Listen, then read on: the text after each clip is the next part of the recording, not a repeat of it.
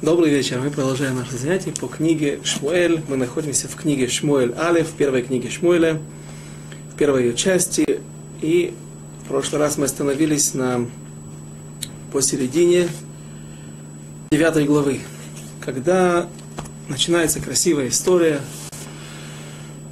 когда Шауль, никому неизвестный человек до тех времен, ну, из колена Бениамина. В то время колено Бениамина было очень маленьким, самым, одним из самых, самое маленькое колено. Мы упомянем сегодня те события, которые стали причиной того, что колено Бениамина было таким маленьким. И отец посылает своего сына Шауля искать ослиц, которые потерялись. И вот когда несколько дней они блуждают по окрестностям колена Бениамина, колена Ефраима, и не находят своих ослиц. В этот момент, когда они проходят недалеко от горы, находятся недалеко от горы, где сегодня находится могила Шмуэля, пророка Шмуэля, а именно там был дом и город, в котором жил пророк Шмуэль, Рама, Рама, Рама Харамата, Раматаем Цофим, где тот э, намек, который, из которого начинается первый стих книги Шмуэля. Наар, отрок, который был, который сопровождал Шауля, предлагает ему пойти и подняться в город для того, чтобы спросить пророка, пусть он нам скажет, где наши осли, ведь пророк знает все, или может обратиться ко Всевышнему, и тот ему укажет, где находится потеря, где находится находятся наши ослицы. И проис... э, здесь мы задали несколько вопросов, которые на самом деле задают наши мудрецы. Вопросы такие. Почему такое, откуда такое, на основании чего позволяет себе Шауль с его отроком такое пренебрежение,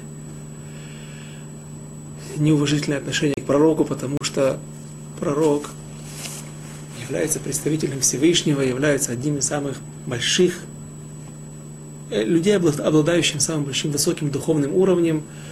И разве это его задача, разве это его предназначение? Говорить людям, где потерял его ослица, где потерялись какие-то его вещи. Второе, второй вопрос, который мы задали. Отрок обращается к Шаулю и говорит, ведь у нас ничего нет в наших сумах. Хлеб закончился. То есть мы не можем ничего дать в подарок или иными словами, не иными словами, а одно из э, мнений, одно, пониманий, которое может появиться у нас, нам нечем расплатиться. И это второй вопрос. Откуда, э, почему они волновались о том, что у них нет ничего в руках, чтобы расплатиться с пророком или принести ему в дар. И само по себе э, хлеб, хлеб это, это, даже если был не хлеб, это достойный подарок, достойное приношение, но в конце концов отрок находит четверть серебра, четверть шекеля серебра у себя в кармане или в его сумме и говорит Шаулю, пойдем-ка, зайдем-ка, Роэ, теперь у нас есть что ему принести в дар. И после продолжительных требований, которые повторялись, от отрока Шауль соглашается подняться в гору. И для того, чтобы понять, что же происходило здесь, и найти ответы на наши вопросы, на вопросы, которые, точнее, задают наши мудрецы, трактователи пророков, э, также нужно прочитать стих, который вставляет, который является как бы лишний, не лишний, а он не является частью этого рассказа на первый взгляд. После повествования вдруг пророк Шмуэль, который писал эти строки, вставляет такое предложение. Девятая глава, девятый стих. Лифаним Беисраэль кой амарах, аиш белехтори дрош элоким, леху венельха адхароэ, כי לנביא היום יקרא לפנים הרואה. Переведем это на русский язык. Раньше, до этих пор, в народе Израиля, так говорил человек, когда он ходил вопрошать Всевышнего. леху венельха, пойдем, пойдем к ясновидцу. Роэ – это один из синонимов, которыми обозначается человек, который обладает пророческим даром, на, который, на которого спускается пророческий дар. И, как уже не раз мы упоминали, нет слов, синонимов, нет слов, которые абсолютно похожи по смыслу, а только отличаются правописанием в святом языке. В святом языке, в иврит, лашона койдыш, все слова, даже если они на первый взгляд имеют одинаковый смысл, несут в себе совершенно иной или какой-то дополнительный нюанс, дополнительный гаван. Поэтому нужно разобрать, почему до сегодняшних пор пророк назывался Роэ, прозорливец, ясновидец, а теперь вот, в последнее время стал называться Нави. Нави тоже синоним пророка. И для этого начнем с начнем с Хумаши. Прежде всего, какая выстраивается хронология в соответствии с этим стихом, с девятым стихом, который мы сейчас прочитали. И, и, поскольку мы встречаем в Торе слово Нави. Арон называется Нави Ахиха, когда Арон Акоин, брат Моше Рабейну, так Всевышний его называет. Он Нави, он пророк. Еще раньше, первый раз в Торе встречается слово Нави, когда Авраам Авину был в, земле Флиштим, там Всевышний обращается к филистимлянскому, филистимскому царю Грара, Мелех Грар, Ави Мелех, Мелех Грара, Ави Мелех царь Грара, он говорит, что э, Авраам, он мой нави, он помолится за тебя, все твои болячки, все твои проказы, которыми я тебя наказал, они пройдут. То есть мы видим, что изначально человек, который обладал пророческим даром, который спускалось божественное, божественный дух, он назывался Нави, пророк. После этого, получается, до последних времен, в последние времена, до того, как Шмуэль стал верным пророком Всевышнего, в народе называли роэ, тоже слово нави, которое означает, э, тоже синоним слова э, пророк. И вот последнее время, вновь, так мы видим из стиха, киле нави хайом и карелли лифнимара. Сегодня, до сегодняшних дней, до последних дней, то есть сегодня уже вновь понятие пророка стало обозначаться как слово, э, словом нави. Или же пророк теперь называется как Руэ, так и Нави. Нужно понять эту хронологию, почему раньше был Нави, потом Роэ, до последних времен, в последние времена и вновь сейчас возвращается в обиход, возвращается слово Нави. Э, когда Ятро, в недельной главе Ятро, в книге Шмот, когда возвраща... э, Мушер Абейну выводит весь народ Израиля из Египта, и приходит его тесть для того, чтобы встретиться со своим зятем. И когда Ятро увидел, что происходит что-то неладное, так ему казалось, на самом деле есть мнение, что Моше не принял ничего из слов Ятро, а Барбанель, он является одним из сторонников, не сторонников того мнения, что как Моше, как Моше Рабейну мог такой великий пророк, величайший пророк, Интересно, что пишет Рамбам, когда он описывает те события, которые будут происходить в конце дней, когда придет Машиах, он говорит так, что Машиах этот будет отпрыском из, от царя Давида через линию, по которой от царя Соломона, и он будет более, более мудрый, чем царь Соломон.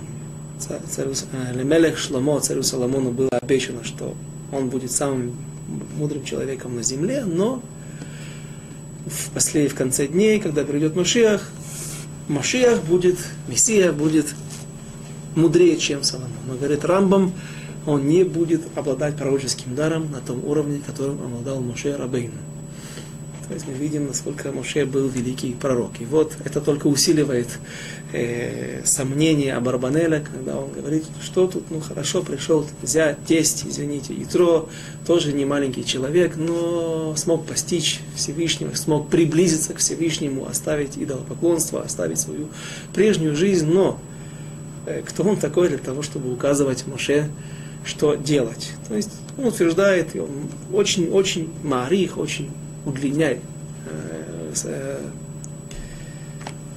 очень долго рассказывает о своих изысканиях, как он вычисляет это из других частей, приводит доказательства из других частей Торы.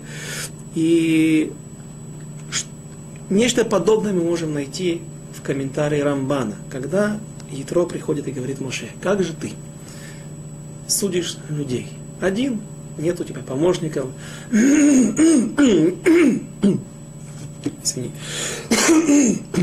Извините, нету секретарей, как ты один, многомиллионный народ можешь судить? Ведь люди, не только ты, не выдержишь это, а также люди будут стоять вокруг а, под солнцем, и они будут изнемогать и обессиливать.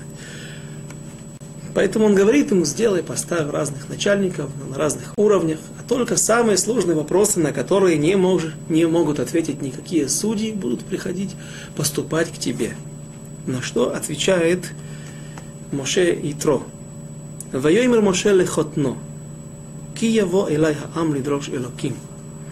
Когда и ответил Моше своему тестю, когда придет народ, как мне, лидрош элоким требовать, вопрошать Всевышнего.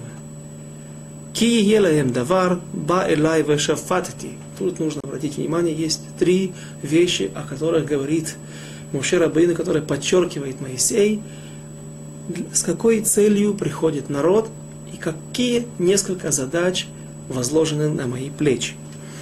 Когда приходит народ Лидрош Элоким, вопрошать Всевышнего, говорит Рамбан на, комментар... на его комментарий в Торе, молиться, чтобы я молился, что такое вопрошать Всевышнего, требовать Всевышнего, чтобы я молился за их больных и говорил им о их путях и отвечал, например, где есть их потери. Вот уже есть намек или наклевывается ответ на нашу ситуацию. Мы видим истории, так пишет Рамбан, это одна из часть, одна из, э, из задач, из обязанностей пророка служить народу. В том числе говорить, где я потерял свой кошелек, в каком автобусе я его оставил, где я могу, в каком бюро находок могу его найти. И молиться за больных. Следующее, следующий стих – Ки яво илай хаам лидрош лаким, ки елахем давар байлай вешафатати. Когда придет, когда у них будет какая-то вещь, какая-то какая тяжба, я буду их судить. То есть Муше Рабейн выполняет роль судья, пророк выполняет также роль судьи. Бен Ишу, Бен Раэйгу, между человеком и его ближним, вегодати эт хука, хукей аэлоким ве торатав. И я им также буду сообщать третий пункт, третья вещь, я им также буду сообщать законы и пути Всевышнего, то есть я их обучаю Торе, говорит Рамбан, комментирует эти слова, переводит на понятный нам, на простой иврит, на простой язык. Иными словами, у пророка есть три основные должности, у мангига, у вождя, у лидера есть три основных должности, обязанности, как управлять народом. Прежде всего, обучать народ Торе, начнем с конца, с этого списка. Второе, быть им судьей, судить, чтобы у них не было недо, недопониманий, недо, не, размолвок. Если есть какие-то противоречия, какие-то ссоры, тяжбы, я буду им судьей. И третье, молиться за их больных и говорить о находках, указывать им личные их надобности. Рамбам. Откроем Аллахот Есудея Тора в книге Амада, Рамам в 10 главе пишет о пророках.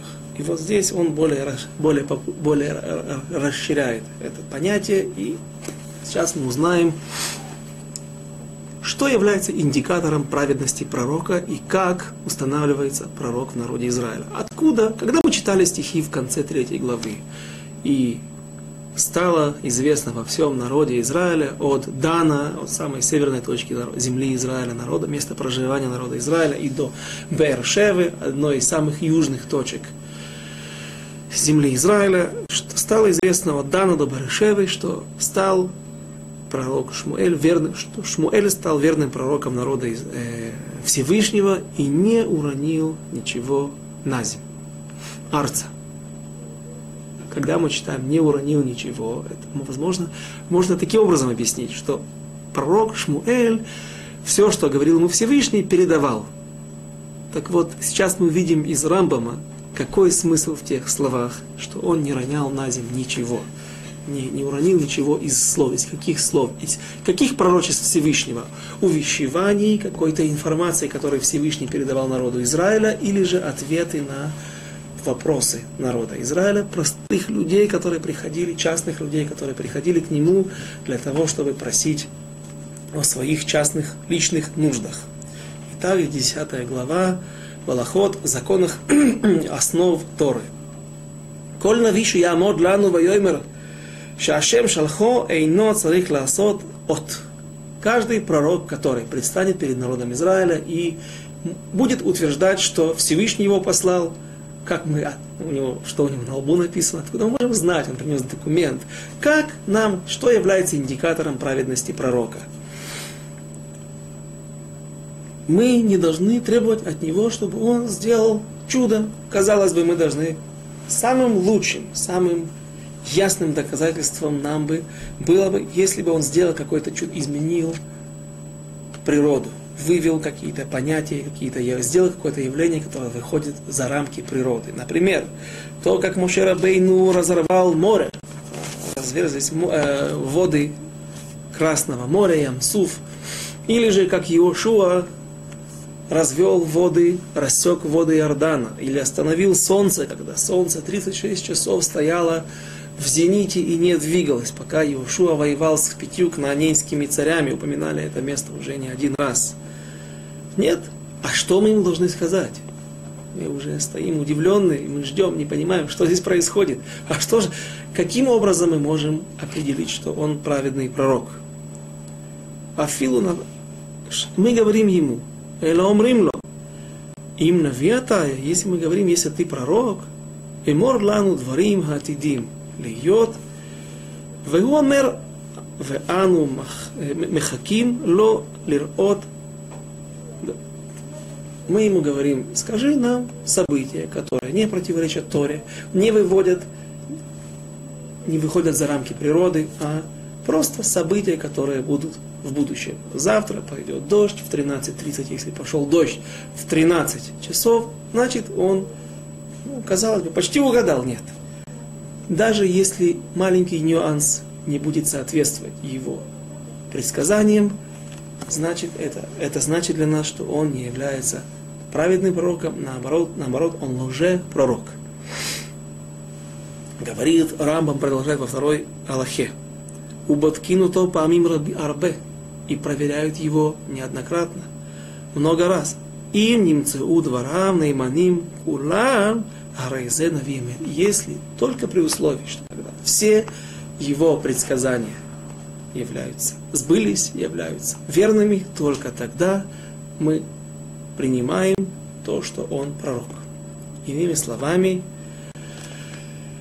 теперь мы видим на основании комментария Рамбана на недельную главу Итро, на основании Аллахот Есод, Есуде Тора, который писал Рамбам, о том, как, каким образом мы определяем, что пророк является посланником Всевышнего, а не лжепророком, мы видим, что неотъемлемой частью, и наоборот, главным индикатором, главным показателем праведности пророка, что он действительно является посланником Всевышнего, является то, что он указывает личные нужды человека. Не только дождь, не только гром, не только землетрясение такой-то силы, а даже там, где мои ослицы, даже где мой кошелек, где мой сотовый телефон, все это важно, все это является только, не только доказательством праведности, а усиление веры, нашей веры, потому что нашей веры в этого пророка, потому что люди приходят одно дело человек прочитал в газете, или человек узнал в новостях о том, что Шмуль стал великим пророком. Другое дело, когда он имеет право пойти и требовать в своих вещах, просить о своем, о своем здоровье, не только о потерях, просить за здоровье своих близких, не дай Бог, если кто-то попал в больницу и его ждет операция. Все это только усиливает нашу веру, веру людей в том, что пророк является истинным пророком народа Израиля. И тогда, что тогда? И тогда, когда пророк придет по своей инициативе, точнее по инициативе Всевышнего, для того, чтобы увещевать народ Израиля, когда даже, может быть, не каждый захочет это слушать и не готов принять, скорее всего, люди будут вынуждены принять, потому что они знают, что пророк верный. У них было масса, сотни, тысячи возможностей убедиться в том, что пророк является истинным пророком, посланником Всевышнего. И прочитаем еще несколько строк из третьей Аллахи, в Аллахот в законах о пророках, где пишет Рамбам в основах Торы, הלמדת שאין הנביא עומד לנו אלא להודיענו דברים העתידים להיות בעולם ומשובע ורעב מלחמה ושלום וכיוצא בהם, и также он что мы ламадну, что мы учили, мы видим, что мы выучиваем из этих строк, что пророк стоит для наших целей, поставлен Всевышним, прежде всего для того, чтобы быть слугой народа Израиля. Вафил цархей йохид модиалу. И даже э, разные нужды личных людей, простых людей, не только царей, не только военачальников, не только важных людей.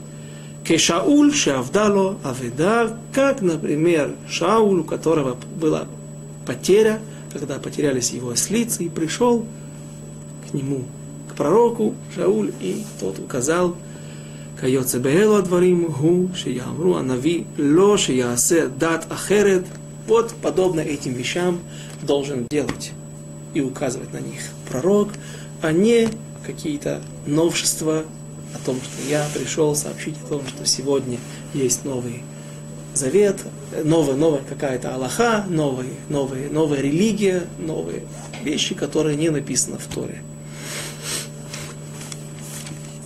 И объясняя, то есть многие вещи мы объяснили. Один вопрос, по крайней мере, мы смогли объяснить, почему так просто отрок говорит, обращается к Шаулю говорит ему, ну, давай-ка пойдем спросим, здесь есть величайший пророк в народе Израиля, кроме того, глава суда и глава, глава Сангедрина, э, фактически царь над народом Израиля, ничего страшного, да, можно пойти, можно себе представить, сегодня кто-то придет, президенту Соединенных Штатов, ты не можешь мне помочь, послать какого-то детектива, чтобы он помог мне разыскать какую-то мою потерю. Ну, иди в детективное агентство и там заплати деньги. Пусть Настолько люди далеки сегодня от вождей, от тех людей, которые правят ими, от тех фактически царей, которые правят народами.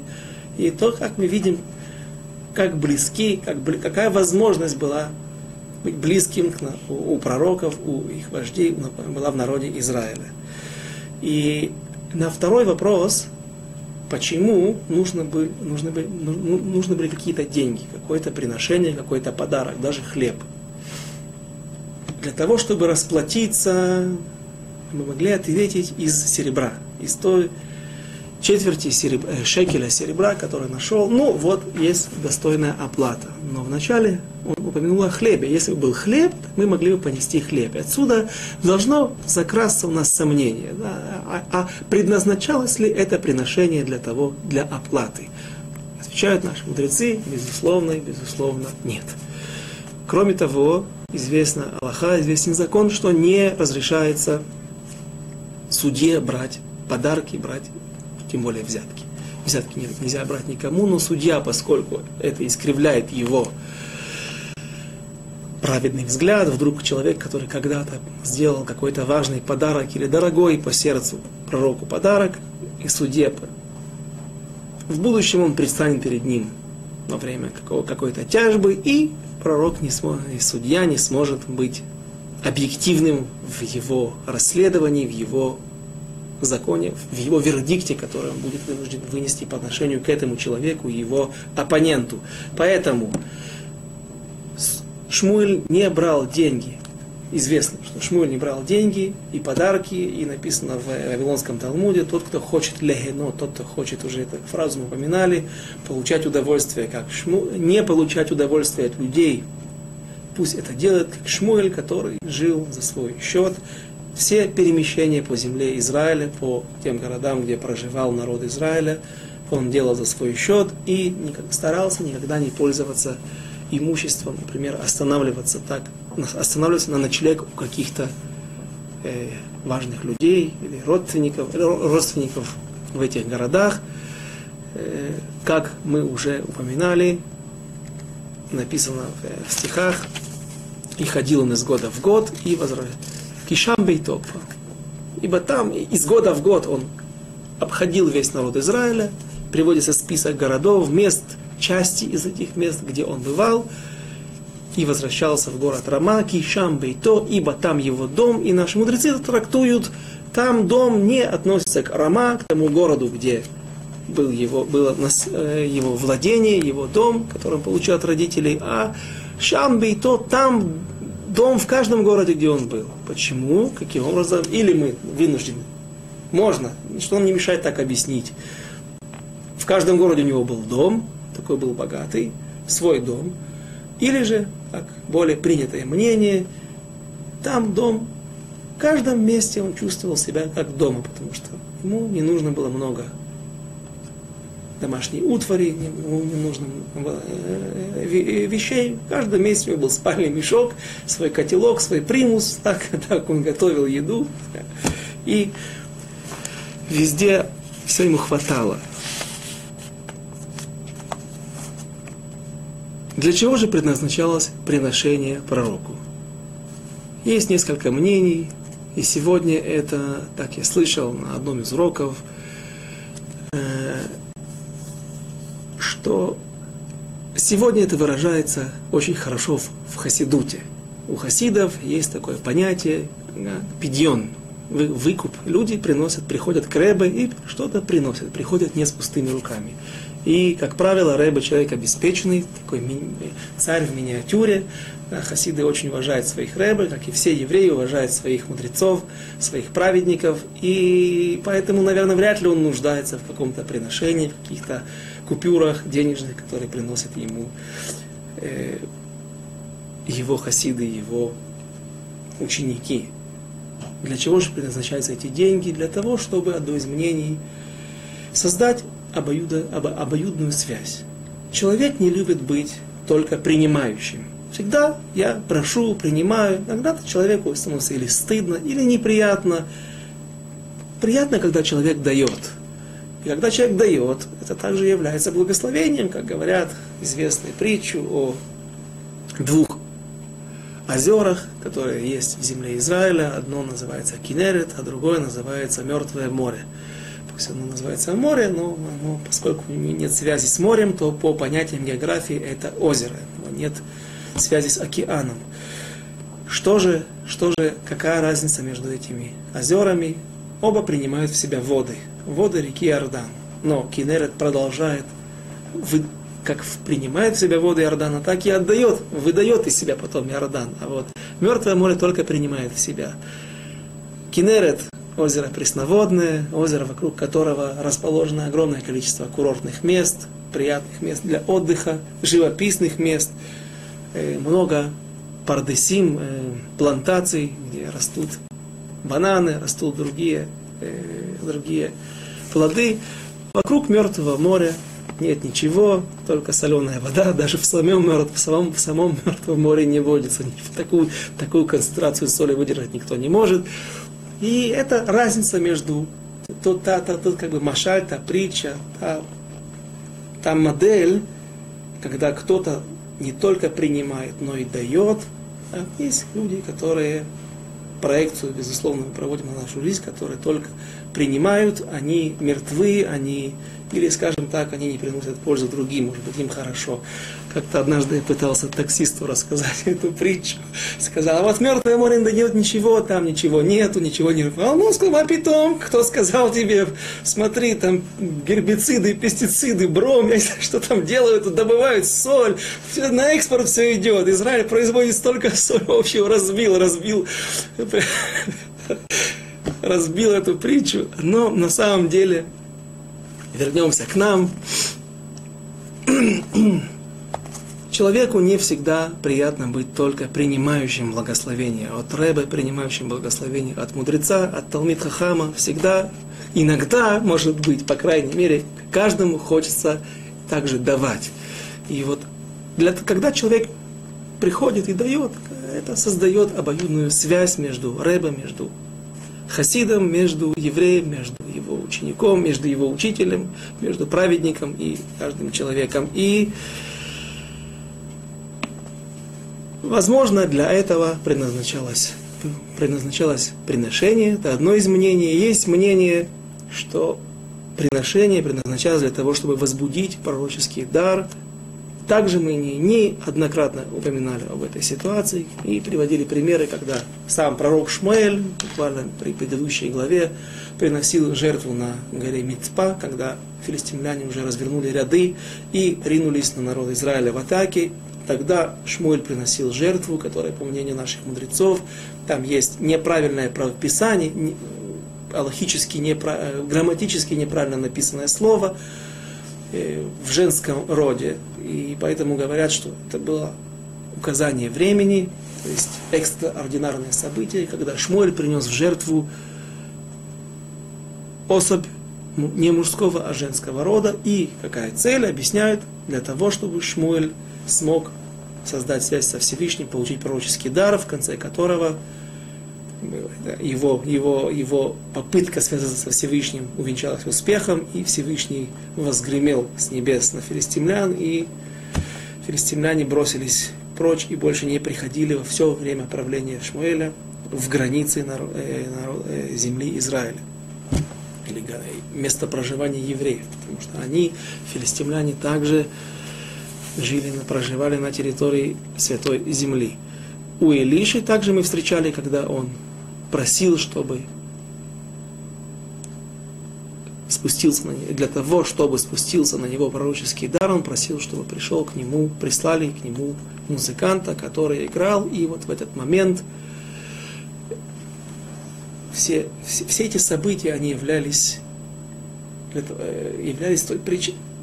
становились причиной, что у пророка было приятно на душе от того, чтобы он выполнил заповедь, от того, что что-то кто-то выполнил заповедь по отношению к нему, и от этого ему у него было э, благоденствие, и тогда он мог вступить в связь со Всевышним, потому что написано, не, не спускается шхина, присутствие Всевышнего, пророческий дар, а только в состоянии радости. Митоха симха, из состояния радости.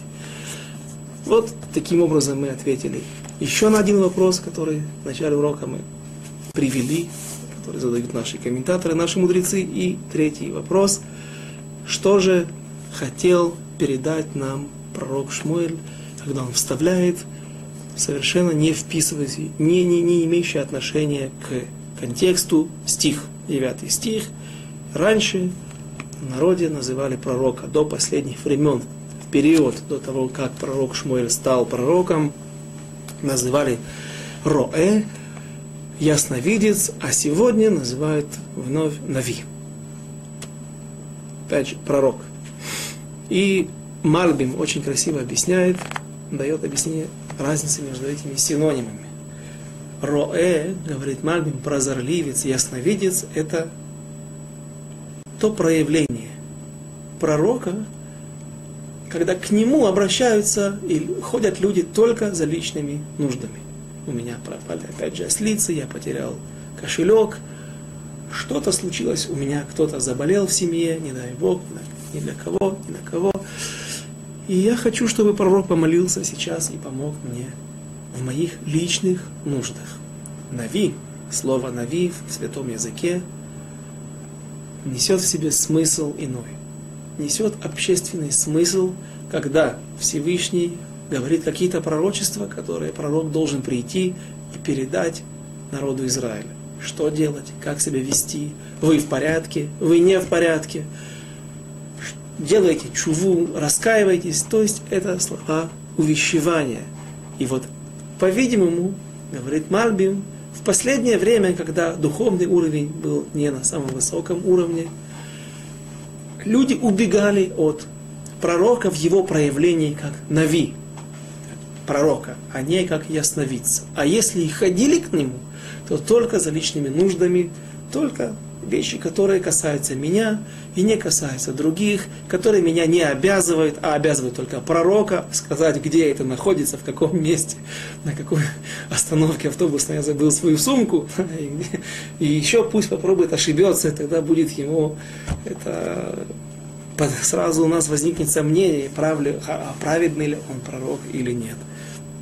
А вот сегодня так появляется такой смысл в этом стихе, в конце стиха.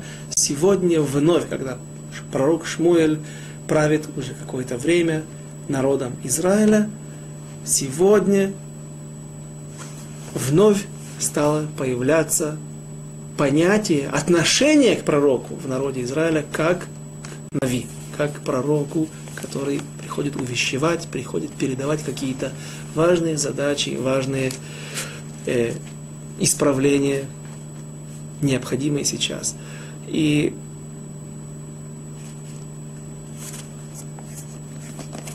таким образом мы отвечаем, на, нашли ответ в словах Мальбима на тот третий вопрос, который мы задали в начале урока, почему же таким образом, странным образом вставил сюда, что он нам хотел передать в этом, этим стихом, на первый взгляд не вписывающимся в Э, в эти, в эти строки, в, эти, в, в этот перек. И теперь прочтем продолжение истории. Десятый стих. «И сказал Шауль слуге своим». Начнем на иврите, как мы обычно, как принято у нас обычно. «Вайомер Шауль Нааро, тов двореха, леха унельха, ваельху эль хаир, ашер шам, иша элаким». И вот пошли они и сказал, ответил Шмуэль, Шауль своему отроку, хороши твои слова, и пойдем-ка в город, где находится пророк. Хема олимба маале хаир вехема мацу неарот йоцот лишов маим. Вайоймру лахем аеш базе хароэ. И они поднимаются по дороге, которая ведет на гору. Гора Шмуэль одна из самых высоких гор в окрестностях Израиля. Понятное дело, что там была непрост... Э, туда был непростой подъем, нелегкий. И вот когда они поднимаются на подъеме, навстречу им спускаются девушки. Опять же, на горе, наверное, не было водоемов, не было источников воды. Где-то внизу есть родники, есть источник. И вот они идут за водой. И при встрече Шауль спрашивает, Ивайомру лаген, а ешь базе ароя. Есть ли здесь прозорливец? Вот одни называют его прозорливцем. Почему? Потому что сейчас они хотят получить от него ответ на, на тот вопрос, где есть наша ослица, где, в каком месте находятся наши ослицы. Вата анейна отам ватой марна. И ответили девушки и сказали. Начинается лишние слова. Ответили и сказали. Уже, уже удвоение, которое можно было бы, наверное, избежать. Не только эти слова. Сейчас мы видим, как долго они говорят. Ешь здесь, ине лефанеха, вот перед тобой. Махер ата ки хайом ба лаир ки зева хайом лаам бама. Поспеши, вот он перед тобой, и поспеши. Сейчас приходит он в город для того, чтобы принести жертву на возвышении, на кургане.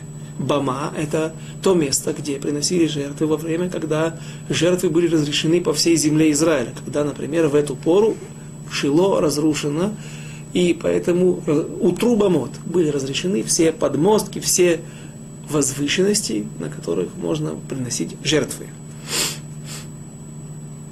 Кевоахем хаир кен тимцеун ото. Как вы сейчас подходите в город, вы сейчас его найдете там. Бетерем яале абамата. перед тем, как он поднимется на... Ну, сколько, сколько слов. Сейчас вы его... Вот он перед вами. Сейчас вы его найдете. И, и быстро идите. Сейчас пересечется дорога. До того, как он поднимется на гору, на, на курган, для, на возвышение, для, возвышенность для того, чтобы там принести жертву. Лехоль. Кушать. А то мы не знаем, что жертвы кушают. А, жертвы... Смешно. Действительно смешно. Лехоль.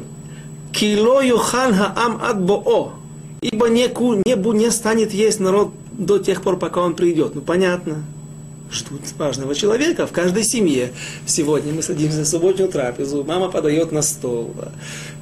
Что все сразу накидываются на первый салат, ждут, пока подадут все, пока мама вернется за стол. После того, после этого начинают все кушать. Да? То, что уж говорить о пророке, о, о вожде народов. Конечно, все будут ждать, пока он придет. Кигу Евареха Зевах. И потому что он будет говорить благословение на Зевах, на жертву. Ахарейхен юхлу хакруима. После этого станут кушать, спасибо, станут кушать все, все призванные, все, все тех, кого позвали на эту трапезу. Веата, и теперь, алу, поднимайтесь. И теперь поднимайтесь, киотоке хайом тимцеун, третий раз, наверное, уже здесь встречается в этих двух-трех стихах – потому что сегодня вы его найдете. Безусловно, это место не осталось незамеченным.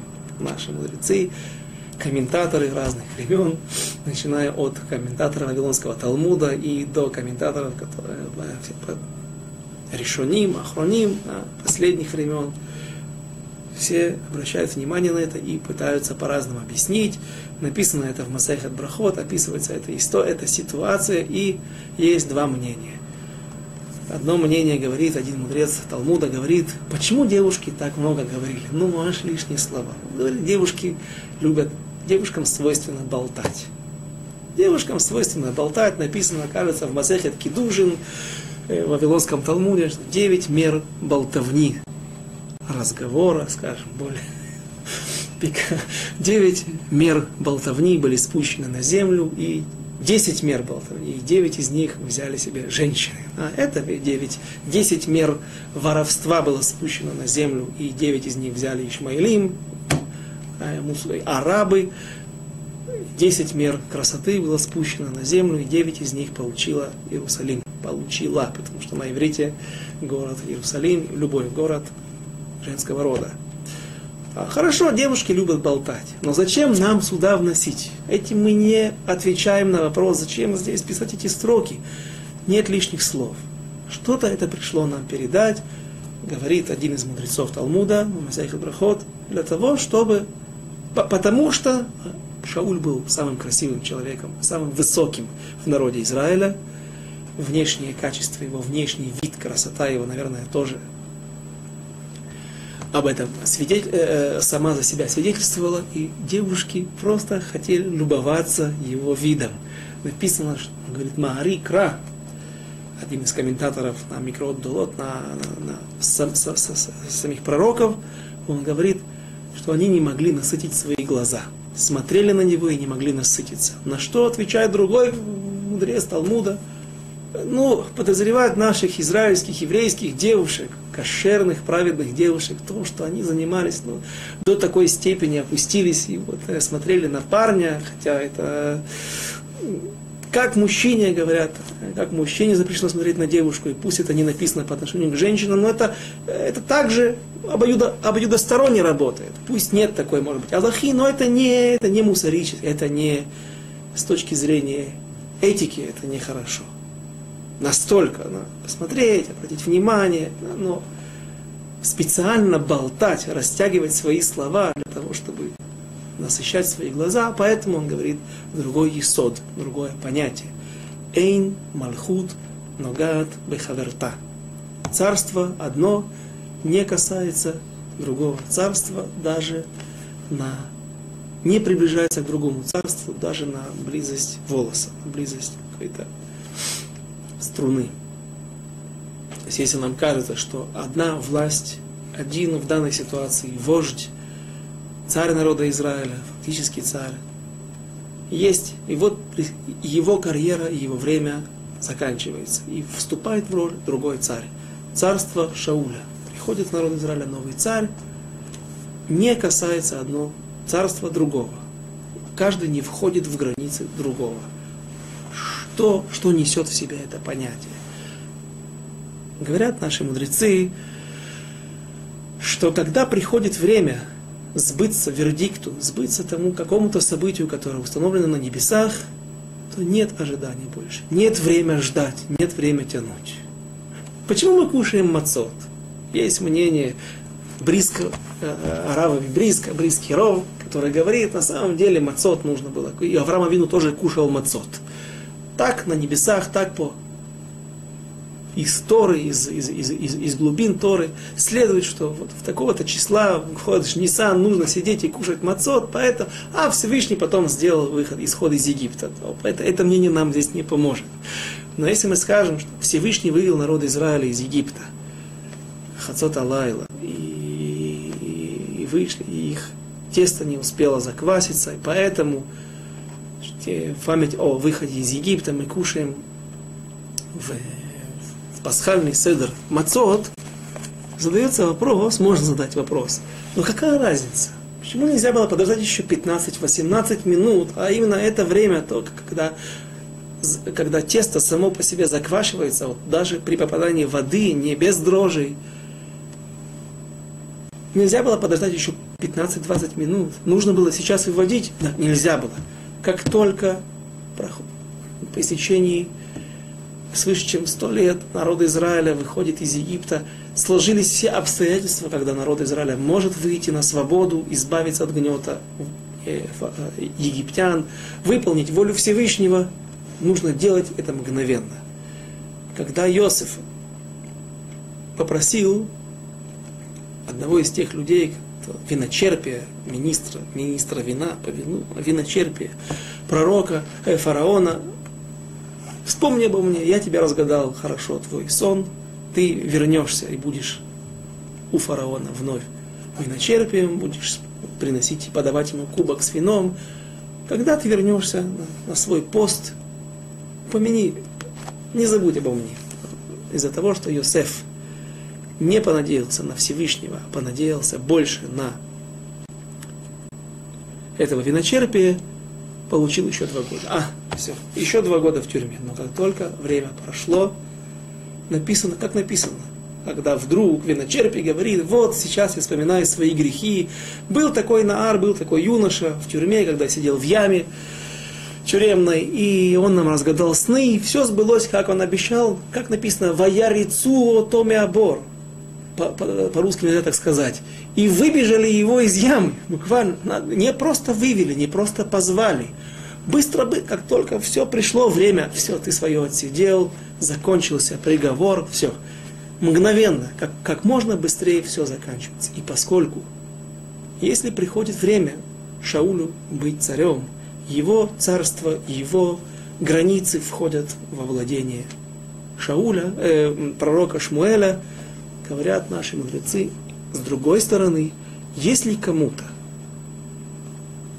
отпущено с небес. Всевышний дал кому-то право править столько-то и столько-то народом Израиля, быть, обладать какой-то властью, неважно чем, в другом тхуме, в, другой, в других вещах, в других понятиях, это должно сбыться до конца. И пусть остаются считанные минуты, считанные часы до того, как теперь пророк Шмуэль перестает быть единственным правителем народа Израиля, а теперь два года будущее ближайшие два года, которые мы будем без Раташем рассматривать на ближайших уроках без Раташем с Божьей помощью. Э, Всевышний не подпускает, как бы, как можно сказать, Шауля со своей, с его границами, с его властью, с, его, с тем, чем ему положено в границы пророка Шмуэля. Время не закончено, его время не вышло, приходят девушки, да, да, эти считанные секунды, может быть, минута, которые они высказывались, когда они объясняли так длинно, да, все это было также от Всевышнего, все это было задумано. Еще твое время не пришло, поэтому время Шауля, пророка Шмуэля, должно быть заполнено до конца. Эйн, Малхут, Ногат, Бехаврата, Афил, Камо, Нима. Да, даже на не царство, царство не касается другого царства, даже на толщину струны, не приближается друг к другу. Продолжим дальше. Текст пророка, э, книги Шмуэль.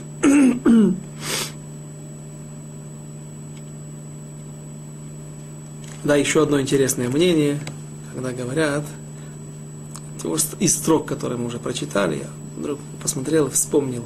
Ватанейна отам ватомарна еш, гинелефанеха. И они ответили и сказали, да, есть, есть здесь роэ, есть здесь ясновидец, и вот он перед тобой, значит, перед тобой. Дальше следом они говорят, что он спешите, бежите к нему, потому что сейчас он должен прийти перед тем, как он поднимется на курган, на возвышенность для того, чтобы делать жертв, приносить и есть после этого жертвы. А, что значит, вот он перед тобой. Так есть Мидраш Шмуэль, есть мудрецы, которые объясняют таким образом. Инеле фанеха, вот смотрите здесь над горой, над этим городом или над его домом, облако. Облако, которое свидетельствует о присутствии шхины.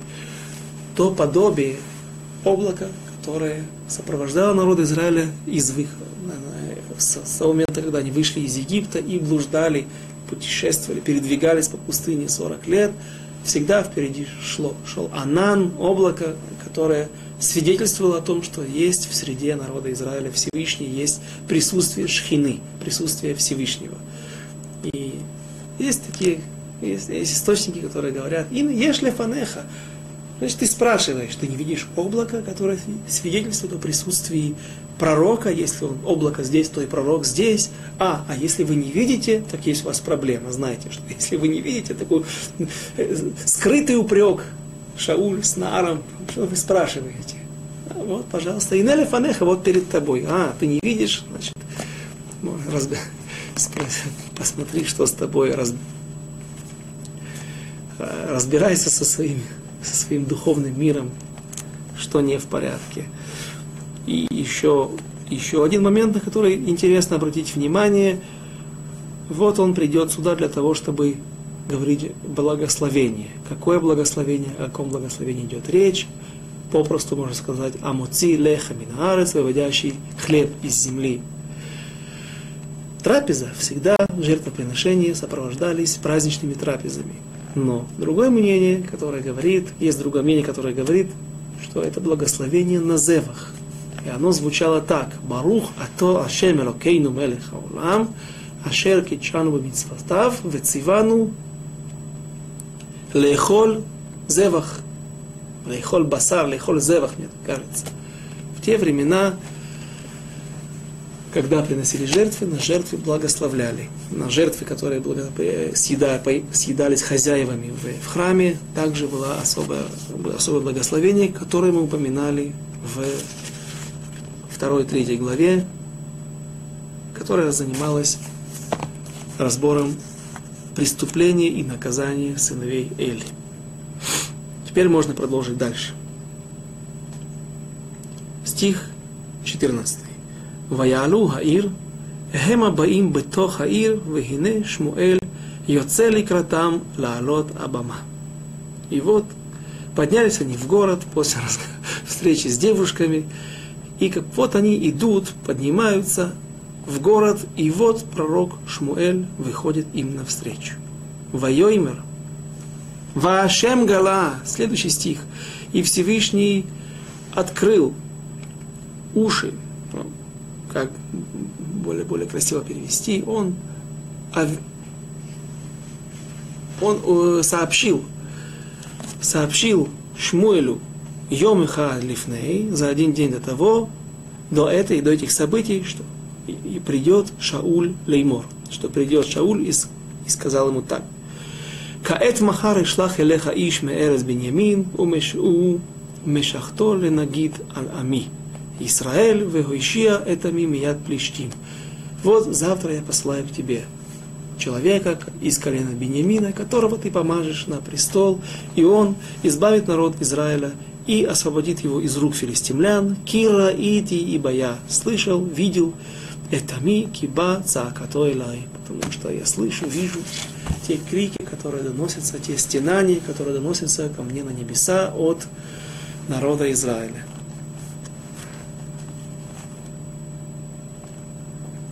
У Шмуэль Раа эт Шауль. А Шмуэль видел это Шауля, Ша, Шауля, и, и Ваашем Анаху Ине Хаиш Ашер Амарти Леха Зе Яцор Бами.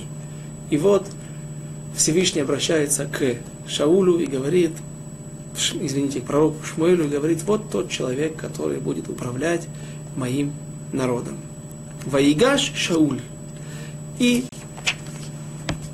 подошел Шауль к Шмуэлю, пророку Шмуэлю, в вратах, в воротах города Вайоймер. Агиду нали? Эйзе Бейтароя. Подошел Шауль к Шмуэлю, пророку Шмуэлю, отсюда видно, что Шауль был настолько скромный человек, что он никогда не занимался политическими делами, кроме того, не ходил с другими вопросами, с своими личными вопросами к пророку. Ведь Гиват Шауль, там, где жил Шауль, находится, это все, находится внутри современного Иерусалима. Расстояния были небольшие. Там, где жил пророк, э, пророк Шмуэль, это э, гора, которая стоит, ну, уже мы все время ее упоминаем каждый день на, на краю города Иерусалима, на Квиш, на трассе 3, 443, а Гиват Шауль – это одна из, один из районов, также недалеко от центра в Иерусалиме. И вот он не знает, он не знаком с пророком. Скажи мне, он натыкается на пророка и обращается к нему. Скажи мне, уважаемый, а не знаешь ли, где здесь есть прозорливец? Где здесь есть дом ясновидца? Ваяан Шмуэль э Чауль Вайомер. И ответил